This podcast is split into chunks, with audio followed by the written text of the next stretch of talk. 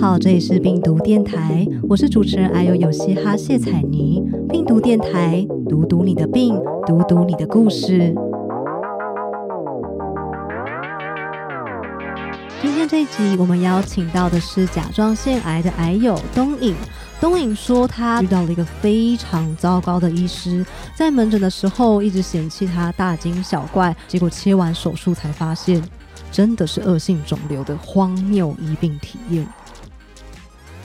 嗨，大家好，来跟大家介绍一下今天的来宾。今天的来宾呢是我们的东影，东影他是有报名我的电台的受访者。那他那时候其实很潇洒，他的介绍只写一句。他说：“我遇到了很糟糕的医师，然后就想说，到底是有多糟糕？所以虽然他只有写一句话，但我就主动约了他。那我们就来请东影介绍一下你自己。好，大家好，我是东影，然后我现在二十六岁，要二十七岁了。然后我大概是哎，在二十六岁的时候，发现自己得了甲状腺癌。然后那个时候其实是。”我那时候刚换到一份新工作，然后因为我是一个很容易紧张的人，所以那时候就会出现有一点头晕的状况。然后我就想说：“天哪，怎么了？”想说头晕的状况是不是因为我？因为我之前偶尔会吃助眠的安眠药，会不会是因为换药？然后还特地打电话去问说这个药有没有这样的副作用？因为像老人一样，因为老人可能只要一个背痛，他们就会疯狂的去找那个原因。我就是打着这个精神，我就到处去看各家的医院。嗯，什么几乎我想到跟头晕有关的，我都有去做检查，然后就莫名其妙就觉得，因为我都呃晚上都睡不太早，然后就抽了血，然后指数其实也没有算不太正常，结果医生就觉得保险起见就照个超音波这样子，然后他就说哦，你这个是肿瘤，你说照完之后他就跟你说那个是肿瘤了，对，因为我就是去那种比较小间的那种诊所，但是可能设施比较完全，所以。就是原本去是以一个，哎呀，应该也没怎么样，然后医生也觉得你那么年轻，应该也没事吧。然后殊不知就进去诊间，然后医生就用就是用那个超超音波照着我的脖子，然后照了照就说：“哎呦，你这个应该是恶性的哦。”就这样，就是一个你说就在整间，他就跟你说这个可能是恶性的吗？对啊，就是我躺着，然后他就聊天聊聊，就哎呦，就是他就突然送来这个讯息，然后我想说。你说用聊天的口吻跟你说，哎，你这个，哎呦，可能是恶性的这样。对，所以其实都还蛮历历在目的，就是听完之后出来整间，其实都还没有太多的实感，因为医生有跟我讲说，这个这个癌症没有想象中那么恐怖，所以我那时候好像是就觉得不行，我要赶快开刀。甲状腺癌医生跟你说这个没有这么恐怖。那它是一个什么样的癌症啊？嗯，其实呃，我原本对甲状腺这东西都很不熟悉，顶顶多会想说甲亢的眼睛好像会有点凸，然后以前小时候可能还会嘲笑一下眼凸的同学，说：“哎，你是不是那个甲状腺？” 就是我对甲状腺的想象仅此于眼凸就没了，凸眼这样。对，我对甲状腺的想象也不是想象，因为我之前在工作上班的时候。然后我是一个非常喜欢吃海带跟海苔的人。哦。然后有一次我们一起聚餐，然后我的同事就说：“你要不要吃我的海带？”那我还想说，怎么有人挑食挑这么美味的东西？然后他就说：“没有，因为他甲状腺亢进，所以他不能吃这个食物。”所以那个时候我对甲状腺的认知就只有不能吃海带。对，因为它还有含碘，你不能吃含碘的食物。那甲状腺癌其实没有太多限制。那它到底是什么样的病啊？因为像我自己是淋巴癌嘛，所以那时候他们可能就会归类它是血液型的肿瘤。嗯，然后所以包括我后续的治疗，他们也说不是用开刀的方式移除肿瘤，他们是用，因为它是血液肿瘤嘛，对，所以它其实全身都有。所以他是用打药的方式，像打点滴那样，嗯，然后把药物打到我的身体里面，跟着血液循环去把我的癌细胞杀死。那甲状腺癌是怎么样子的？甲状腺癌它就是甲状腺长了东西，然后它如果是好的东西的话，它其实叫做结节，它其实肿瘤啦，就是好的肿瘤，就是良性的。然后它其实还蛮好发于女性的。嗯，就是我得这个癌症以后，就是我妈或者身边人就开始会关注说，哎，我身边的朋友，就是他们会开始去询问跟甲状腺有关的人的疾病的，就是有没有人有甲亢这些，然后才发现，哎，其实好像蛮多女生都有甲状腺结节这个东西哦，有些人结节会肿很大，就是你你有看过粗脖子，好像就是就是那个东西在肿。嗯，哎，那我想问，甲状腺癌的治疗是什么样的方式啊？嗯，甲状腺癌的治疗其实蛮神奇的，就是大家对癌症的第一个治疗方法一定就是化疗嘛。对，然后化疗应该就是会打什么标靶，有听过，可能就是像小红梅呀那几个。对，然后我那时候以为甲状腺癌可能需要做这种化疗，就是可能不定时要去医院做个一两个小时去注射一下，对，然后会掉头发什么什么呕吐啊，还是现在其实没有这些的？有有有，现在还是有啊。然后，但是甲状腺还没有，甲状腺还是你要吃一个有放射性，但我不知道是什么放射性啊，不知道是什么东西，反正就是你就变成一个辐射人，然后 你就要吃一个药，然后那个药就是很小一颗，就是仿佛就是那个胶囊，但它会被装在一个铅罐里面，很重的铅罐哦，酷哦，对，因为它就是有大量的放射放射性，对，所以我们就要被就要住到隔离病房里面，然后这隔离病房很难预约，因为它的东西就是因为你。药有放射性嘛，所以吃进去以后你就变放射人，所以你流出来的所有什么尿啊、汗啊那些东西都有放射性。对，然后那个是不能随随便便就送出去的，它那个是需要做处理的。嗯，所以好像不是每间医院都有这个病房，所以有时候要等比较久。在台湾有哪几间医院是有可以容纳放射人的放射隔离室？呃。目前我观察到，就是我问到的，或者是我在社团里面看到，好像是三种，然后荣总、马街、台北这三家我知道有。嗯，因为你是在北部接受治疗，对不对？所以北部我比较清楚。对，了解。哎，那就是有放射性的药，你说它被装在很重的铅罐里，对，那它吃起来是什么样的味道？嗯，它没有味道，哎，就是它就是一颗胶囊，你就是吞进去。然后好像会因人而异，会产生一些不一样的身体变化。就是有些人会觉得口干舌燥啊，然后会想睡觉。那你是什么？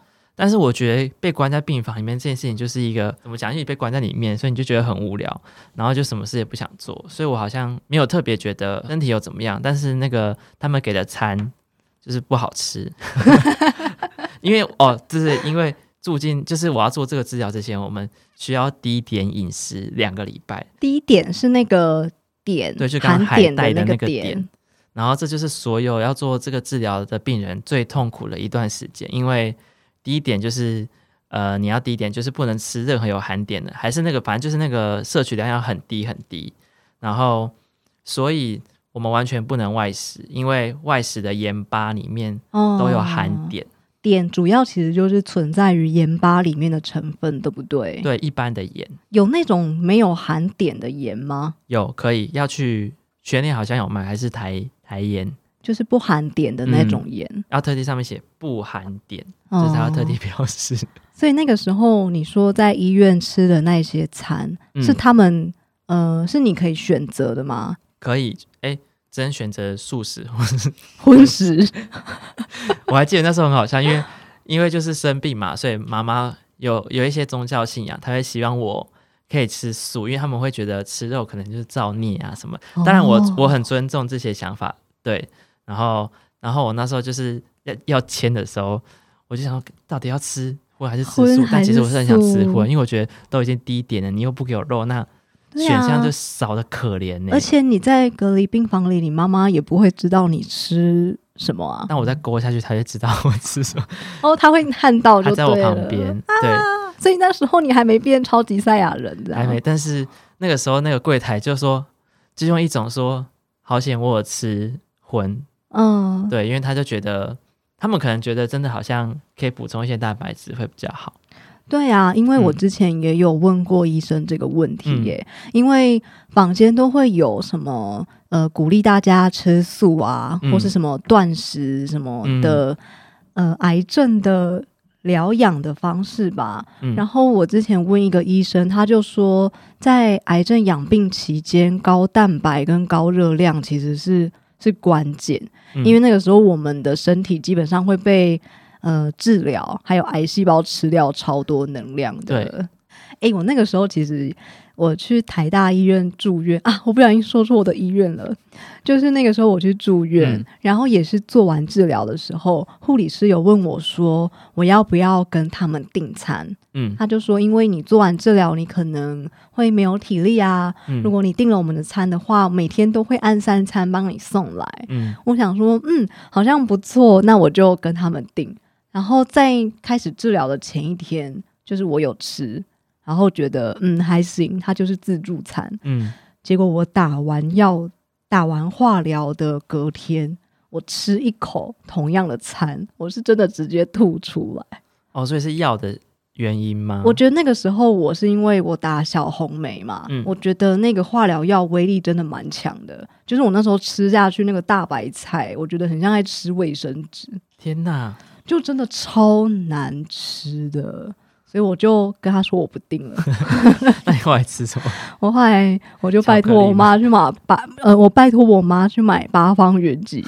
然后我说我要吃辣味锅贴跟酸辣汤，一些重口味。对，我要吃重口味的。然后我有一个骨肉癌的朋友，嗯，他说他以前不吃什么猪血、鸭血这类的食物。嗯，他说但是骨肉癌的药打下去之后。他说会有铁锈味，天哪！所以他变得超爱吃麻辣鸭血，因为很够味。他需要味道盖住那个铁锈味。对，他说他嘴里的铁锈味会跟麻辣鸭血完美融合，就是会更好吃。好神奇啊！可是我那个时候也不会有什么口味上的变化。所以就跟一般差不多，顶多吃稍咸清淡。原来如此，那这样子医院里面的人应该都会觉得你是个还蛮好的病人，你应该跟他们相处的还不错吧？可是哦，对，就是甲状腺癌其实待在病院病房的时间不多。对对，就是开刀的话，其实因为因为甲状腺其实离皮肤很，就是离你皮肤很近，所以其实。你一把皮肤划开，就会看到它。你说它是一个相对算好治疗的疾病？哎，嗯，不是，我觉得不是，我觉得它是相对好好找到。我懂，你知道那个时候我的癌症啊，就是医生那时候判断我的位置有可能是淋巴癌或是胸腺癌。哦，然后我那时候做治疗的时候，我就问医生说：“这个治疗两个会有什么差别？”然后那医生就说：“哦，差很多。”差多多，我就问他，他就说：“淋巴癌还好办，淋巴癌你只要打药注射，跟着血液，呃，肿瘤就可以被清掉了。”嗯，他说：“但如果我是胸腺癌的话，胸腺癌是在肋骨里面的。”天哪！他说他必须把我的肋骨锯开，然后把肋骨搬开之后，再把我的肿瘤移除。然后我就说：“请问？”会会怎么锯呢？他就说就是拿锯刀来锯啊！天哪，太恐怖了吧！然后我就在整间里面吓哭，这个一定要大哭的啊！我那个时候。我原本都很冷静，我是那种很冷静，会自己自带纸笔，哦，你会做笔记，我会做笔记的那种病人。可是你知道当下我真的是吓到崩溃，然后那医生可能没有想到原本我这么冷静的样子，然后我就突然哭的稀里哗啦，然后他还说：“嗯，你要不要先去旁边的床躺一下休息一下？”这样，医生。对，然后他讲完这句话之后，他开始对我讲话就变得很温柔。还是偶尔要示弱一下会好一点。对呀，那你遇到的医生呢？他怎么样？我遇到的医生，我自己是很很吃跟医生的关系的人，就是因为我是一个很容易情绪被影响的人，所以医生的态度会影响到我的情绪。然后再加上你你因为生病，所以你的情绪本来就已经不再是一个就是不太好了，其实所以会更容易被影响。嗯，然后主要是因为我那时候在台北。主要我都一个人看医生，嗯，然后虽然说那时候应该是我自己闹别扭吧，就是觉得我会有一种，如果因为我是中部人，我会有一种，如果我真的离开台北回中部，我好像就被判了死刑，对，就死刑意思是说我好像就失去所有的生活能力，我没有在台北工作，没办法，就是我只能回家被照顾，我不想要当这样子的人，嗯，所以我就是硬着头皮，就是一个人在台北看各种医生，然后，嗯，那个时候你妈妈知道了吗？他知道，他那时候就知道了。对，可是因为可能是因为我生病的关系，所以他也不想要跟我争这件事情，他只是希望我可以回家，但他就是尊重我的决定这样。对，然后主要是我在台北也有人，呃，就是有人可以照顾我啦，对，所以他就有点放心。嗯，但是我觉得应该只有放心十怕，但他讲不出来，因为他怕，因为他就是不想要跟我吵。对，然后那时候就看医生。呃，我觉得因为大家一定会先从网络上开始去找说哪一样的医生比较好，然后我也是遵从这个这个规矩，然后我就找到一个大家都还蛮推荐的医生，这样，然后就一去看，发现医生的态度好像不太好。怎样不好？嗯，这边你可以不要讲医院的名字。好，那我就稍微笼统一点。好，反正就是。就是我找到了大家都很推荐的医生，然后就发现，哎，他好像也不用呃等很久，因为我们都生病，你你那些超级有名迷，你根本就是挂不到号。对，你有一些还要彻夜去排队，但我做不到这件事情，所以我就挂了医生，哎，好像蛮好挂，然后就去找他，然后一开始好像也蛮好的，就是，但这个医生是他比较年轻一点，他好像他的习惯的看诊的方式是，他觉得很多事情他不想要讲太多次，他想要。病人就是听完就 OK OK 这样，然后我那时候就觉得有点压力，因为我都一个人去看，所以有时候他讲完东西我会忘记，然后我又没做笔记，然后有些问题其实我想问，可是我又不敢问，因为我就是那种乖乖牌学生，所以我会有点不懂装的。哦，好了好了，就是哦，你要选什么自费的吗？我说哦，好好好什么的。他什么样的感觉让你会感受到他其实是不希望你？一直问他问题的医生，呃呃，其实我会觉得他好像会很快把一句话做结束，嗯，他不太会问说，那你还有什么问题吗？然后我跟他也没有太多眼神的交流，所以我会不太好意思问问题，或者是如果问问题的话，他可能就会比较快结束。他是你在报名受访电台的时候说很糟糕的医生的那位医生吗？对，就是就我。看诊的经验我觉得不太好，但其他病人我不确定他们跟这个医生的关系怎么样。但就我的关系是，我自己不太感受不太好，然后我也觉得很委屈。就是如果真的要再重来一次，我不会选他。对，当然他可能技术技术好。那他有发生什么？因为你说医生的态度感觉让你觉得好像不能多问问题。嗯，我猜这个是。台湾有蛮多医生或是病人都会遇到的状况。对，那他究竟做了什么样的事情，让你去点评他很糟糕？好，这个其实是几乎都是已经要到哦，就是因为我都一个人看嘛。对，然后就是都已经决定开刀日期都决定好，然后我又觉得不行，我还要再挂一次，因为我想要让我妈妈知道这些细节，因为我自己传达一定会有一些问题。嗯，然后。其实我也都尽量跟我妈讲，就我拿那些手术单说，哦，这个我自费项目是什么什么什么，那这个项目的优点是什么，然后什么时候住啊什么，然后我把我上网说查到有可能发生的事情，其实我都已经跟我家人讲过，但我觉得我还是想让我妈再去确认一次，因为一来是我觉得我跟这医生我没有到很放心，因为他不太会有跟我太多的互动，所以我希望。可能因为老人比较会撸，所以我希望他可能会去多撸一些更 detail 的事情。然后结果一进去诊间，我妈就问了一些医生已经回答过我的问，然后医生就很不高兴，他就觉得说，为什么他已经讲过了问题，要再重新讲一次？但其实我们我觉得我妈的问题是那种真的没有很多很白痴的问题，她其实就是问问了顶多五分钟，因为不会很久，因为。我自己觉得，我我跟我妈个性是我们不好意思麻烦别人的个性，所以我们绝对不会是那种 OK 行为。所以我就觉得他，当他发现我妈问了一些重复问题，他就会说：“这些为什么你都没有跟你妈讲，害我还要在这边讲一次？”然后我还记得那时候我妈就问到术后的事情，她说：“那术后要怎么照顾？”对，然后医生就说：“又还没开完刀，你为什么要现在问？”我就觉得啊，怎么会这个？这个可是我觉得这个问题是很多病人都会想先知道。我觉得这是非常基本的问题。对啊，对啊，我就那时候发现他连基本问题都不想回答，我整个人就是整个怒火中烧，但是我又不敢跟他吵，毕竟我要给他开刀，你要给他开刀，你的生命在他手上这样子。对，然后我还记得我真的太气了，然后我就出病房，我就出诊间，然后我就哭，然后我就撕掉那个装那个病资料袋，我就很生气，很生气。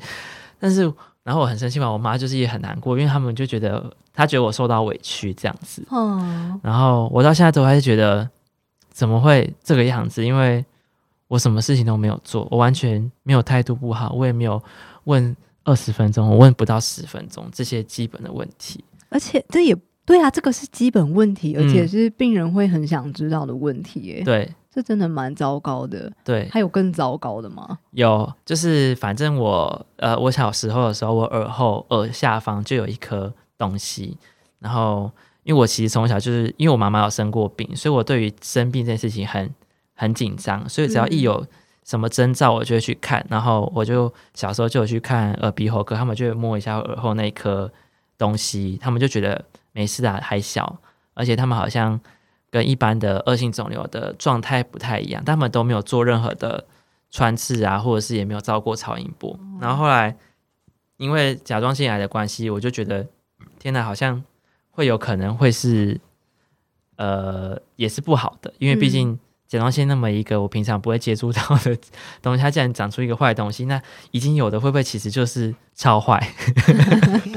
对，所以那时候其实我在看这些音乐之前，我也看了好几家，然后他们也都有看那看我耳后下面那个，然后他们都觉得应该也还好。然后后来我有跟我开到这间的医师讨论，我就说，呃，那这个我要怎么处理？然后。那时候医生也没有针对他做穿刺，他就觉得应该还好，没事。你那时候有跟他说你想要穿刺吗？我那时候没有，但是但是我那时候提出这个疑虑，说会不会有可能是坏东西？嗯，在看这个医生之后，我有去看别家的医生，然后他们就有别家医生是看到这个以后，他就反映出，哎呦，怎么这么大一颗？他就说，那我这样开刀会从原本就是脖子中间嘛，甲状腺的部分。要开一个 Nike 的样子，直接开到耳后会变超长一条，哇，蛮大的。你说一个大 Nike，然后从你的脖子中间一直到开到耳朵那里，对。然后那时候我听完就吓烂啊，我就大哭，就是出出诊间也是大哭。所以我想说，天哪！然后我就赶快，所以我就还赶快又回去找那个医生，想说，哎，我重申一下，所以你在要帮你开刀的医生那边问他，跟你说这个应该不是什么。坏东西，可是你去另外一间医院问，他说：“哎呦，这个东西可能不妙。”对，他有说原因吗？为什么觉得不妙？他是看了超音波的哦，他有帮你照超音波。其实他们都有在，他们都有看，他们全部都有。对，帮你开刀的医生跟你后来去的医院都有看，对，都有看我完整颈部的超音波。嗯，对，然后帮我开刀这个医生，他可能应该说除了。发出哎呦，这个医生以外，其他医生他们都觉得没什么。对，因为从小就有这件事情。可是我觉得，身为病人，只要有一个医生说有什么，你就很难觉得没什么。对，因为我那时候都觉得还好，是看完那个哎呦的医生才会觉得天哪，哎呦！而且就算要开，我觉得不要给他让我开 Nike 这么长一条。所以后来，反正就是后来我回。台北以后，那个医生就觉得还好嘛。但是我其实我记得我那时候我问他说，如果真的得开到我的耳后，那那个伤口会真的 Nike 这么大吗？他那时候说不会，嗯，但他没有跟我说要开，对他只是说如果真的要开的话，但是因为我们都没有确诊说我那一颗是好还是不好，对，所以都后来就后来不是就他就念了我妈一顿之后就。就是没有，我就也不敢再问他任何问题，这样子。哦，对，然后这中间还有个小插曲，就是我自己有偷偷跑去看同一间医院的耳鼻喉科，嗯，因为我很想要再做。我觉得身为病人，就是当有一个不确定因素出现的时候，你一定会想要把它当成，就是当意见不不合的时候，你一定会找到想要呃多数的感觉，对，这样对，所以我又再去看了同一间医院的医生，然后那个医生也是看完觉得好像没事。然后后来就被这个开刀的医生看到，然后他也很不高兴。但其实你被那个帮你开刀的医生发现，你去找了他的同事帮你看。是的，但其实我觉得这件行为完全没有任何问题，因为我的确去看完，然后我看完我也没有跟帮我开刀医生说任何事情呢，我完全就是我只是去看完，然后就这样。但他的立场应该会觉得你为什么不相信我？对，对不对？但可是他的态度其实又让你很难相信他。对，因为他不跟我沟通。所以其实你在这中间是有尝试跟他说，你其实有一点顾虑那一颗，希望可以再做更进一步的追踪或者是切片，但是他都说他觉得没有必要。嗯，我不太确定我有没有要求他，我想要做穿刺这件事情，但我肯定就是有表明说我这一颗我很有疑虑，然后我有跟他讲说我去中部的医生，医生说要开 Nike 这件事情。对，所以他好像就是觉得没事的这样子。对，然后后来最就是最让我还是觉得很荒唐的事情，就是我都已经就是全副武装要进到开刀房，就是我已经在外面等候，我已经是躺着的状态，要被推进去那个手术台的前一刻，医生就出现了，就是那个医生。对，然后他就突然出现，然后就脱下他的那个手术的，哎，戴手术的那个套子，他就摸我耳后那颗淋巴结，他说：“哎，啊，你要开吗？”然后。我就想说，嗯，怎么这个时候才问我要不要开？所以我我大概只有不到一分钟的时间可以思考吧，因为我都已经要进去了，然后我妈也不在我身边，然后为什么会在那么奇怪的时间叫你做这么重大的决定啊？他可能是灵光一闪，还是我不知道，因为我原本进去的的打算是，哦，我只要开甲状腺的部分，我不会不会弄到 Nike 的那里，对我完全没有做这个心理准备。然后，而且我也是做好心理准备，就是好啦，那一颗没事的心理准备去开你好不容易说服你自己了。对，然后结果后来我就说好嘛，因为我就觉得都已经要打开了，而且他之前也说，如果要打开的话不会开 Nike。对对对。那我想说好吧，那就开。对，反正我都已经被昏迷了，这样。嗯。然后后来我就在里面躺了六七个小时吧，然后就出来，然后医生就说：“哎，好险你有开。”他他丢出这句话给我，因为就是我我有转移我的我的甲状腺有转移到那一颗肿瘤，所以那颗真的是坏的东西。哇，我听了觉得好傻眼哦。我也觉得很傻眼，但是我不太知道是不是正常的流程。但是就我自己觉得，因为我试图想要沟通，所以这个这个决定不应该这么突然。我觉得不该这么突然之外，我也觉得他好像。没有用，那是一个肿瘤的方式在跟你沟通这件事情。哎，就是他既然就说好险，你有说你要开，对，这真的是坏东西哎的那种方式。哎，那因为你已经既然你都已经货比四五家了嘛，就代表其实你应该呃遇过蛮多不一样风格的医生。对，那你觉得以你这样子比较说的医生，你觉得怎么样算是好的医生？什么样算是很糟糕的医生？嗯嗯，我觉得第一个要先看病人的个性。嗯，因为像我的个性就是非常需要跟医生互动的人，但我的互动不是指他来安慰我，我的互动是指我会需要我的问题，他会想要，他可以愿意回答我这件事情。然后我我我自己觉得这件事基本的啊，因为。因为我也不会问太多很荒谬的问题，因为我一定是会把功课做足的人，我不会所有白痴的问题就会狂问，所以我就觉得我顶多就耗在里面十分钟，我顶多在诊间里面十分钟，我绝对不会在里面大哭大闹啊，然后什么的，所以我就觉得，嗯，我自己想要的医生是他会愿意回答我的问题，就这样，没有其他的了。其实那个你觉得很糟糕的医生也不一定。不是没有回答你问题，嗯，只是他好像有点没有顾虑到你的心情，对不对？对他好像是走那种快很准的路线，他给我感觉是，哎呦，开完刀就没事。他好像是偏偏乐观的那种医生，嗯，对。但我觉得生病的病人很难带有乐观的情绪，何况我们又是，又是又是癌症这个病。对我觉得我遇到的医生还蛮好的，嗯，就是。我就不透露他的名字了，因为他人太好，所以他门庭若市，也不是门庭若市啦。就是我每次去排他的门诊，嗯，他的就是他上午的诊都会看到下午两三点。他对医生，他对病人真的好有耐心哦。然后我有时候回去看他的诊的时候，我很常会看到小礼物哦，因为他，我觉得他。对病人的用心，病人都是感受得到的。嗯，然后他也会蛮照顾病人的情绪的。嗯，而而且我觉得他也很幽默。哦，我觉得幽默还蛮重要的。幽默很重要，因为我我的医师是那种，其实他讲话慢慢的、慢条斯理的。嗯，可是那时候他最后确诊我是淋巴癌第三期的时候，其实虽然坚强如我，表面坚强如我，但我还是忍不住在枕间就是落泪，就是还是哭出来了。嗯，然后那个时候我的医生就说。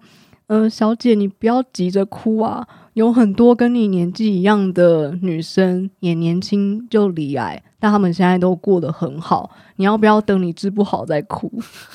这个，这个好，这是安慰吗？这可是我觉得，我觉得很幽默，好蛮幽默。就是他说你要不要治不好再来哭？我其实就想说，我那时候内心的想法是哦。你很黑色幽默哎，对，真的是黑色幽默，但我还是忍不住笑出来。我觉得也是因为他，我后来才会觉得好像离癌不是这么严重的事情，我才可以好好过我的生活，你知道对，因为我们都因为生病的时候，就医生说的话几乎就是一切。对，就是圣旨，对圣旨的。他说你没事，就是哦好，我没事。他只要一说，哎，你这个怪怪，我就会想超天崩地裂。我是这种，我是这种人呐。应该身为病人，大家都不小心变这样吧？对啊，因为我们完全就不是专业知识来着的，所以就会很容易慌张。那到了尾端啦，你有没有就是在这段经历之后，你觉得你有没有想要靠背什么事情，或是呼吁什么事情的？呼吁什么事情呢？我觉得就是刚一开始提到了吧，就是我觉得好像很多人离癌或是生病的时候，会想要快速转念，或者是逼自己转念。嗯，然后我觉得这件事情是一件我觉得很不人性化的一件事情，就是我会觉得生病很难过这件事情很合理，然后你也可以去抱怨任何事情，因为我觉得你就已经这么不舒服了，然后你要再逼自己做，你要逼自己做不舒服的事情，对啊。所以，但是我身边没有人太多人会跟我说要把它当成礼物啦。所以就算有，我也会跟直接跟他们说，我觉得我现在还没有办法接受这个观念，但我会尽量不把它想太坏。那你的母亲，因为她有信仰嘛，嗯，对不对？对，你觉得她的信仰那个时候有对你造成什么样的心理上的负担吗？有诶，因为她她就是我觉得应该蛮多比较可能。中南部的，就是比较乡下的地方，他们可能对信仰会比较没有那么开放，他们的信仰没有那么开放，所以他们会觉得生病就是因为你吃肉啊，你做坏事，你生气啊这种，所以他那时候会希望我，我他会他会有点放马后炮，他说：“哎呦，你一定是吃太多什么鸡脖子哈，你一定是。”太常生气呀！你是对谁太坏啊？你一定是每天都太难过啊，才会生病。对，然后我那时候觉得天哪，你一直放我马后炮，就是，但我会有成功跟他沟通，我就觉得我会跟他说，你讲这些，我觉得也许合理，但你现在跟我讲这些完全没有任何帮助啊！你你应该，因为我觉得父母亲定是想要给小孩帮助的，所以我就跟他讲说，你给我的帮助，我会希望是，你就跟我说加油，或者是有什么需要妈妈可以帮忙的嘛。我觉得我只需要就这样，对，所以后来他就会不太敢放这些马后炮。哦，我觉得你的你的沟通方式都好理性，好棒哦。因为我妈是那种，哦，因为我妈，我应该说我现在都很会情绪的说我妈，我就说如果你再这样，我就不回家。所以他就为了见到我，就逼自己接受我这些想法。天哪，你好高招哦！所以你觉得面对那些可能在你生命期期间会情绪勒索你的人的最好的治理方法就是情绪勒索回去？对啊，因为我就觉得我们都已经生这么严重的病，所以我们就是我们可以变成情绪勒索大王。天哪，这鸡汤好毒哦！就是哎，我都生过病了，就是只要有这个前提，就是一个。很坏啊，很坏，但我没有很常用。所以你呼吁大家，就是除了生病的时候有情绪，其实是很正常的，不用强迫自己这么快就回来乐观的情绪。嗯，然后面对周遭那些试图用情绪勒索你要你赶快乐观开朗的人，你可能就是用情绪勒索回去的方式，对，吓爆他们。没有啦，就是。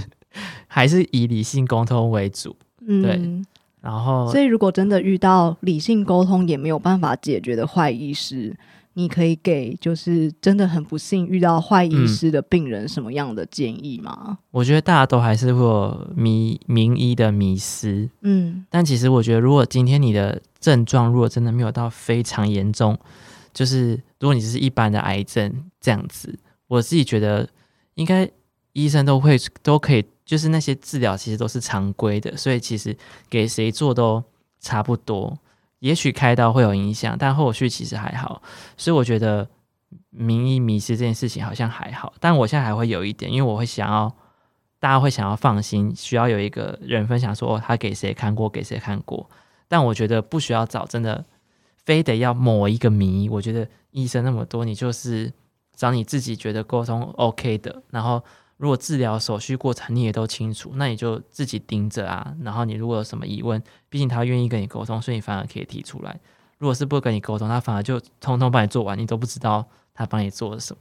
那假使他真的去找了，呃，不是名医的医生，嗯，可是也同样遇到了类似说不跟他沟通等等的问题的话，要怎么办？那我觉得就是要换，就是换医生。我觉得要换呢，因为第。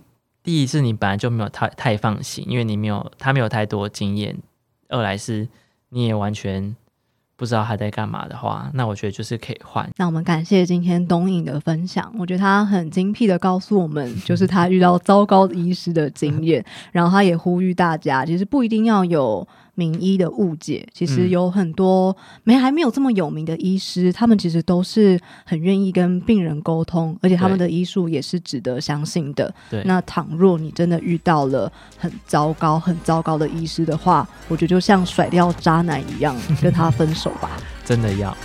感谢大家的收听，这边是病毒电台，拜拜。